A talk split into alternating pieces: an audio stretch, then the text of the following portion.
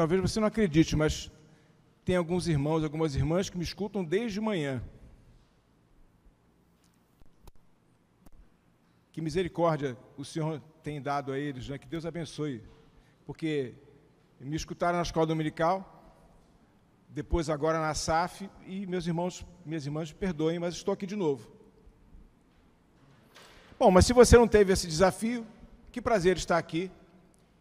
Para os irmãos que já estão me acompanhando desde manhã e aqueles que aqui estão nessa circunstância, poder abrir a palavra do Senhor e compartilhar um pouco daquilo que Deus tem falado ao meu coração, é, ao coração da igreja.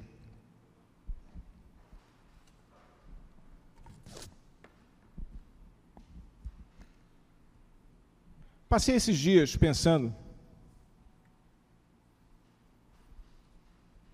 talvez você também, de certa maneira, é, a pauta internacional ocupou aí as nossas é, atenções, né?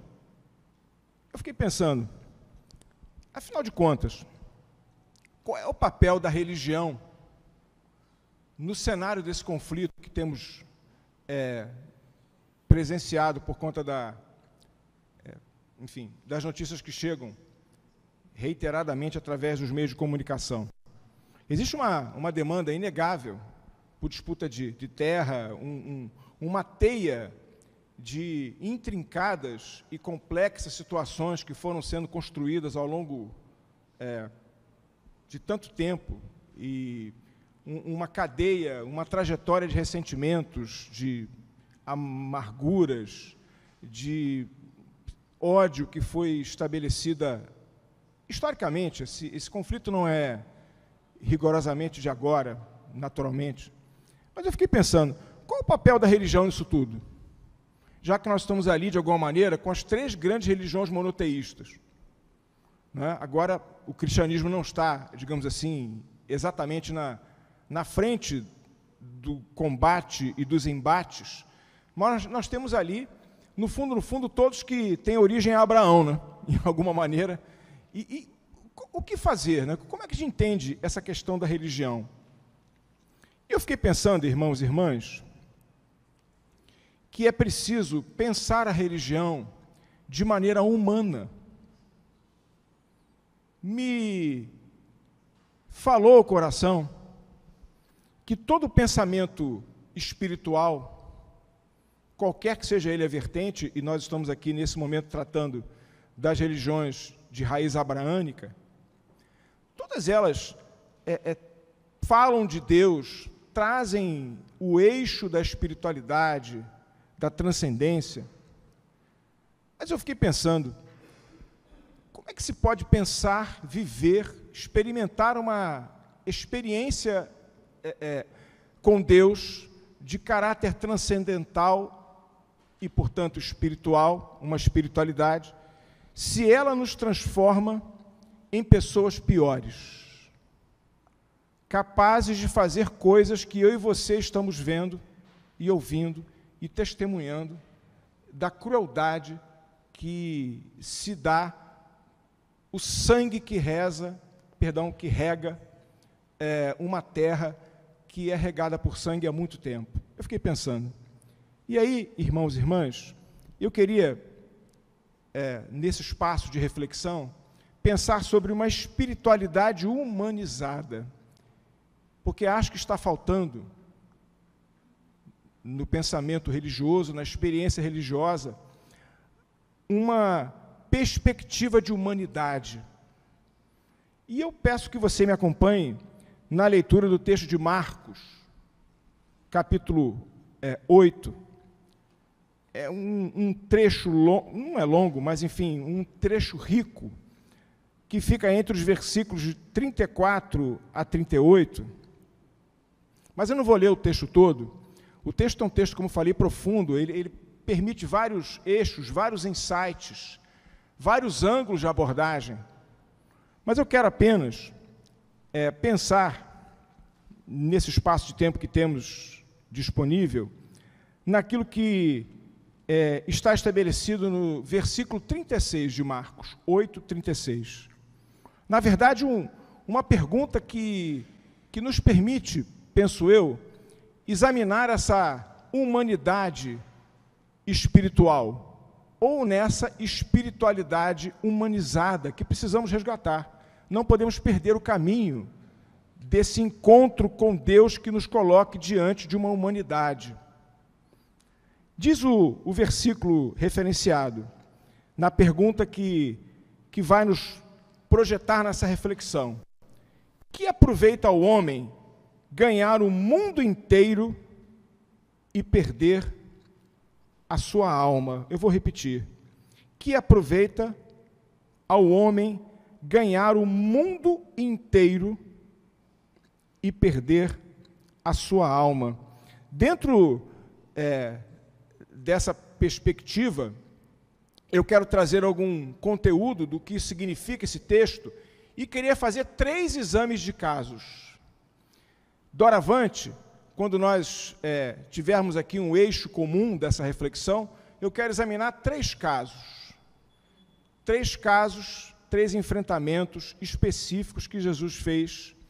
E não sei se o irmão e a irmã concordam. Quando eu falo em espiritualidade humanizada, não tem nada mais humano e espiritual do que Jesus. Deus homem. Verdadeiro homem. Às vezes a gente não gosta de pensar assim, né? E verdadeiro Deus. Aquele que é 100% homem e 100% Deus. Não se pode pensar numa espiritualidade humanizada sem se falar de Jesus. E Jesus está trazendo aqui uma pergunta que eu acho que nós devemos, considerar. Do que, que aproveita o homem ganhar o mundo inteiro e perder a sua alma? Notem, irmãos e irmãs, essa pergunta nos coloca diante de uma perspectiva escatológica. Porque Jesus está falando de que não adianta você ganhar o mundo inteiro e não ter o seu coração entregue para Ele. Jesus está falando do que vai acontecer na eternidade. Jesus está dizendo que não tem sentido, na indagação que estamos aqui refletindo, de você ganhar tudo que se possa ganhar e perder a sua alma. Existe uma, uma, uma diretriz, existe um, um sinal para a eternidade aqui, não há dúvida. Não há dúvida, eu não estou dizendo que o texto não diz isso. Mas eu queria pensar no texto não olhando para a eternidade. E com isso não estou invalidando esse sentido que o texto permite. Eu quero pensar no texto olhando para a nossa visão, a nossa realidade do nosso dia a dia de viver uma espiritualidade humanizada. Porque o texto está dizendo: não adianta ganhar o mundo inteiro e perder a sua alma. Meus irmãos, quem perde a sua alma é um desalmado, porque perdeu a sua alma. Quem é desalmado, meus irmãos, deixou de ser ser humano, porque a alma aqui é no sentido de resgatar a sua sensibilidade, a sua capacidade de viver a humanidade, de estar junto com as pessoas. Não se pode ganhar o mundo inteiro e perder a sua alma, perder aquilo que é mais essencial ao ser humano. Meus irmãos, nós fomos criados à imagem e semelhança de Deus, e nós fomos criados alma e corpo. Nós não somos uma alma presa num pedaço de carne, num corpo. Não somos assim. A nossa alma não está presa no corpo, nós somos corpo, espírito e alma como dizia o pregador hoje de manhã, uma pluralidade de realidades que se dá numa só. O reino de Deus não pode ser separado. Não há como cindir a alma, o espírito e o corpo.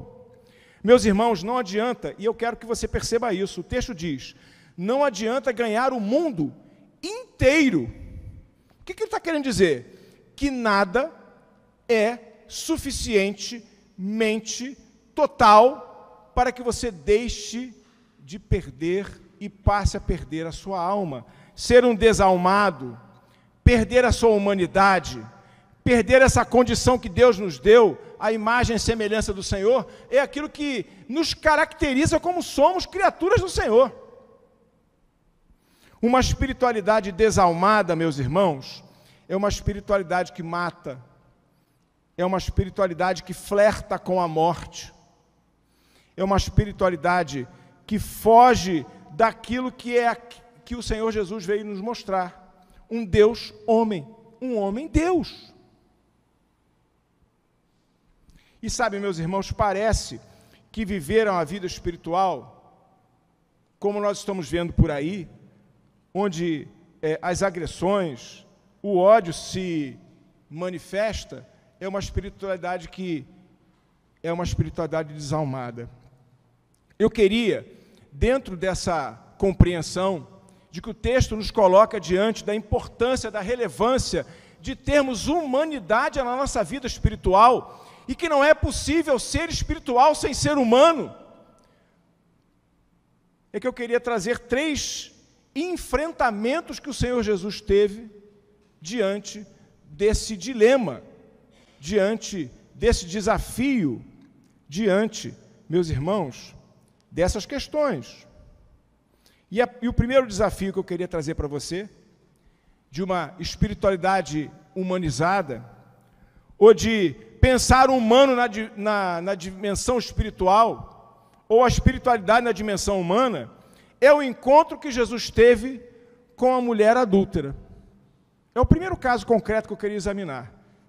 Se eu estivesse lá na faculdade, seria um exame de caso. Você lembra de Jesus com o enfrentamento da mulher adúltera? Lembram disso? Aliás, uma mulher que não tem nome, né? Interessante. Ela é conhecida como mulher adúltera. O homem não, né? Mas a mulher, ela partiu para a história com essa adjetivação. Você lembra por que, que os fariseus levaram aquela mulher para frente de Jesus? Você lembra? Qual foi o objetivo que eles é, tinham em mente? O texto diz que o objetivo foi colocar Jesus em prova. Sabe, meus irmãos, eu já interpretei esse texto, já preguei até sobre isso, falando sobre é, é, a ortodoxia da religião, do fundamentalismo da religião, mas eu acho que o cerne desse texto não está aí. Pensando bem, não.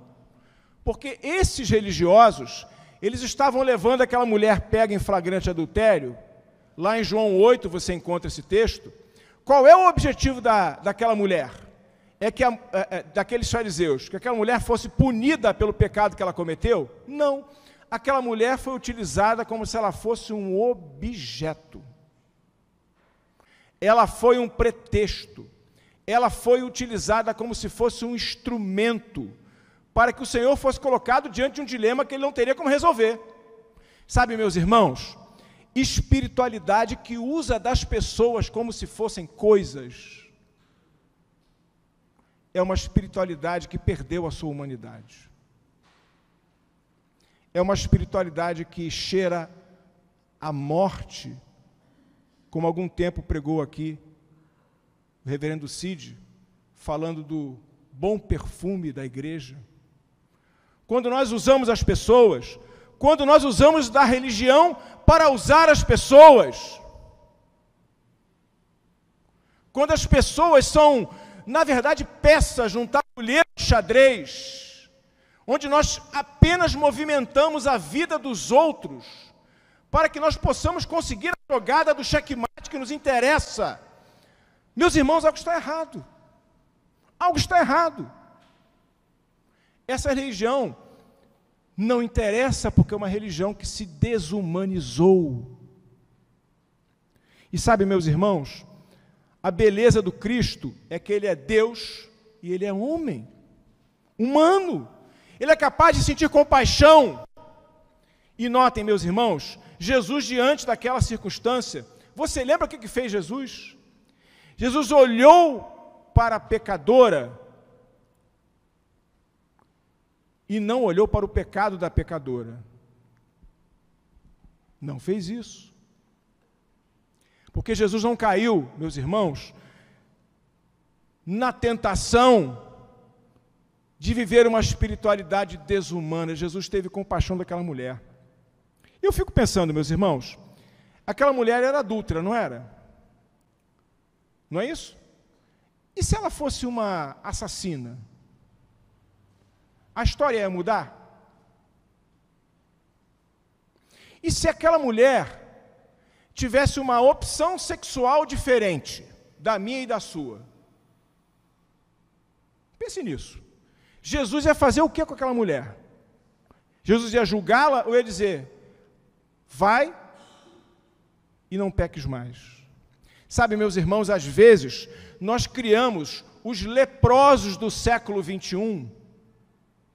São aquelas pessoas que não queremos nem contato, não queremos nem que chegue perto.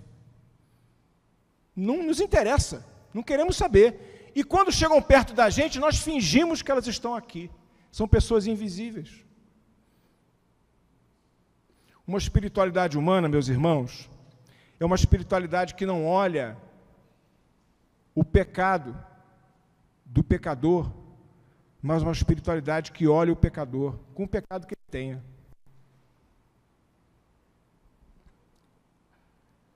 Aqui diz o texto: que é que aproveita o homem ganhar o mundo inteiro? Achei interessante que o mundo já é tudo, né? E o texto fala o mundo inteiro: poder, dinheiro, prestígio, prazer, tudo. Tudo inteiro. O que adianta você ganhar o mundo inteiro e ser uma pessoa desalmada? Perder a essência da humanidade que Deus nos deu, irmãos, na pessoa de Cristo que nos salvou e nos libertou do império das trevas para o reino do Filho do seu amor. A pergunta ela ela é angustiante, porque ela nos questiona na essência da nossa espiritualidade, que muitas vezes é desumana, é inclemente, muitas vezes é. Bom, eu quero trazer um segundo caso concreto. Um segundo enfrentamento de Cristo, tratando dessa espiritualidade humanizada. É aquela parábola é, que Jesus conta de um homem que subiu para orar. Lembra disso? Não é? O que me chama a atenção é, nessa parábola, que está lá em Lucas 18, de 9 a 17, é que aquele homem estava orando, e existe um, um, uma frase ali que eu, que eu não esqueço. Depois de contar aquilo tudo, eu sou o máximo, eu sou. O texto fala assim: aquele homem orava de si para si mesmo. Você lembra dessa expressão? É uma religião desumanizada. Sabe por que desumanizada? Que não precisa do outro. Aliás, não precisa nem de Deus. Nem de Deus. Porque ele orava de si para si mesmo. Muito interessante isso. Como é que você faz uma oração para você mesmo? É porque, meus irmãos, aquele homem vivia numa realidade que ele não precisava de ninguém e nem de Deus. Ah, meus irmãos, quando nós começamos a viver essa espiritualidade da solidão, nós nos desumanizamos. Que igreja é essa que só quer saber de si próprio? Que igreja é essa que olha e que ora só para si? No entanto, Jesus fala que tem uma espiritualidade humana, que é aquele que não chegava nem, nem perto, lembra? E ele ficava dizendo: Senhor, eu não sou digno de estar aqui. A espiritualidade humanizada, meus irmãos, é uma espiritualidade daquele que reconhece o seu pecado. E sabe de uma coisa? Quando nós reconhecemos o nosso pecado, nós reconhecemos que somos todos o que, irmãos e irmãs? Iguais. Não importa a sua opção política, a sua formação é, acadêmica, não importa o dinheiro que você tem na conta bancária, não importa o prestígio que você tenha na sua trajetória profissional ou eventualmente não tenha, não importa se você está empregado ou não está empregado, o que importa é que todos somos, o pecado nos iguala. E como diz a palavra do Senhor, todos pecamos e todos carecemos da graça do Senhor. Meus irmãos, uma espiritualidade que esquece isso é uma espiritualidade desumana. E quando nós olhamos lá no Oriente Médio as guerras acontecendo, eu fico pensando, está faltando na religião humanidade. Porque quem vive, meus irmãos, a plenitude da espiritualidade que o Cristo viveu, divina e humana, ela compreende o que é que é ser igual aos outros. A Santa Ceia do Senhor nos coloca diante desse contexto. É uma mesa, meus irmãos, onde não tem lugar de privilégio. Todos lá estamos sentados iguais. Enquanto alguns dizem torcendo por uma certa agremiação é, futebolística que está num outro patamar, alguns dizem isso. Mas o pecado nos coloca todos, meus irmãos, no mesmo patamar. Esse homem que orava só para si, ele não precisava de nada nem de ninguém. Uma espiritualidade, meus irmãos, desumana. Mas eu queria falar de um terceiro caso concreto. Falei é, da mulher adulta, né? falei é, desse homem que orava lá no seu canto, mas eu queria também, e caminhando para concluir, falar um pouco da, do relato de Mateus 15, de 21 a 28, que é o texto da mulher cananeia. Você lembra? Aquela mulher é, desesperada chega para Jesus eu imagino gritando, né? Aí já é eu estou aqui dando a minha impressão daquele contexto. Aquela mulher se aproxima. Cananeia, meus irmãos, significa que ele, ela era de um povo inimigo do povo de Israel. Ok? Ok? Ela era de um povo inimigo do povo de Israel. Ela se aproxima de Jesus e seus discípulos e fala assim: Senhor, a minha filha está endemoniada. E o texto tem quatro momentos importantes. Primeiro, Jesus não dá bola para ela. Jesus fica indiferente. Esse é o primeiro não que ela recebe, o não da indiferença. Você já experimentou a indiferença em algum momento? Dói, não dói? Pois é, Jesus foi indiferente. Foi mesmo. Segundo, os discípulos falam: Senhor, faz com que essa mulher pare de ficar gritando, porque ela está aqui dando escândalo. Ordena que ela pare de fazer isso. Ninguém mais aguenta essa mulher. É o segundo não que ela recebeu. Aí o terceiro não é de Jesus. Jesus fala assim: Olha, minha filha, eu vou dizer uma coisa para você. Eu não posso te dar atenção porque eu vim para o povo escolhido, que é o povo de Israel. Você lembra desse texto? É um texto que dá um certo desconforto, concorda? Ele deixa a gente meio engasgado. Aí aquela mulher fala assim: Senhor, é, eu estou querendo só uma migalha. Eu quero só uma migalha, Senhor, porque a minha filha está endemoniada. Aí Jesus fecha o ciclo do quarto não, fala assim: é, então eu vou dizer para coisa para você, que é, você não tem direito porque os cachorrinhos é, não podem se alimentar dessas migalhas. Eu falo assim, Senhor, não. Essa migalha, os cachorrinhos podem comer dela. Depois, meus irmãos, de quatro nãos, Jesus fala para ela assim: Olha, minha filha, grande é a tua fé. Você tem o que você precisa. E imediatamente a filha daquela mulher foi curada de um, de um mal que nós não sabemos. O que é estar endemoniado? O texto não explica. Meus irmãos, é, uma espiritualidade humana não enxerga e não procura inimigos. Aquela mulher cananeia, nessa trajetória de dificuldades que ela enfrentou, e você dizer, puxa, o Senhor podia ter dado logo a solução para ela, mas Jesus queria que ela experimentasse a dimensão da fé, meus irmãos.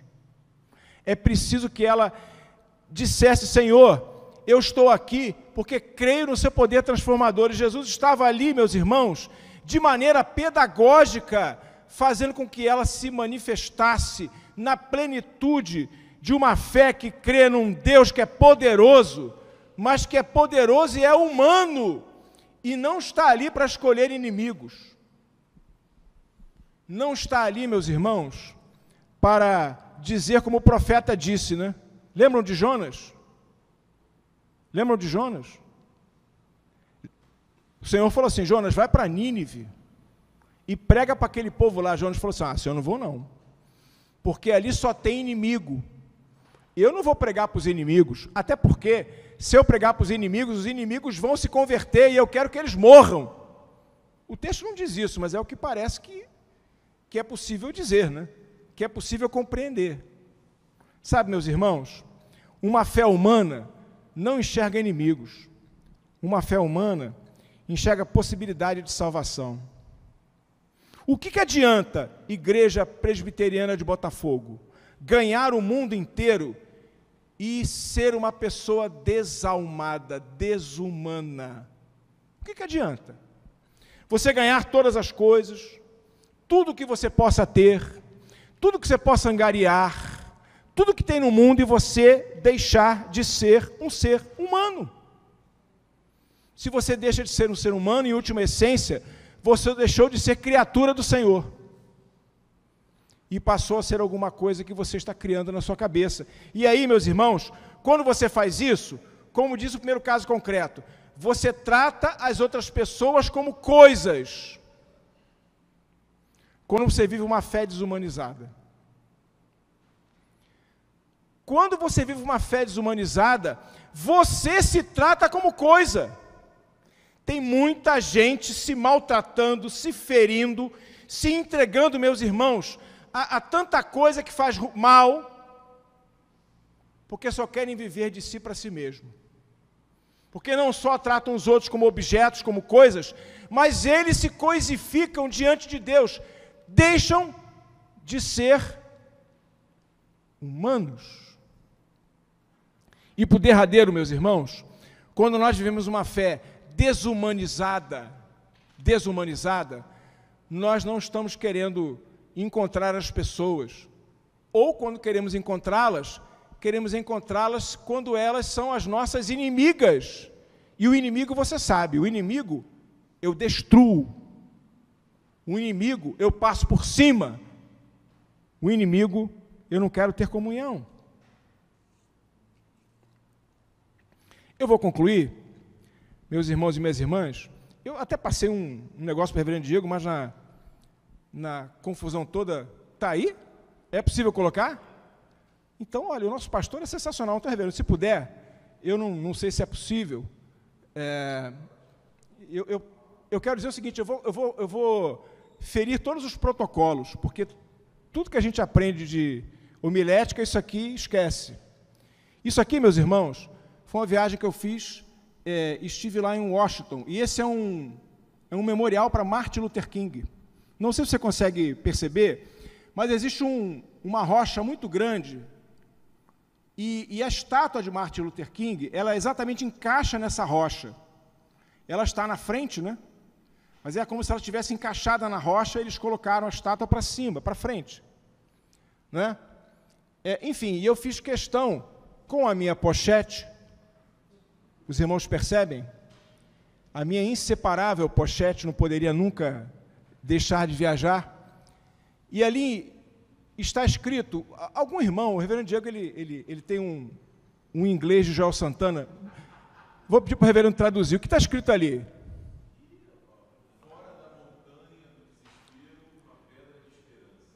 Pois é, meus irmãos. O mundo é uma montanha de desespero. É uma montanha de desespero. Mas quando nós vivemos uma fé humanizada, nessa montanha de desespero, nós colocamos uma pedra de esperança. Como nós fazemos isso? Vivendo uma fé humanizada. Não tratando as pessoas como objeto.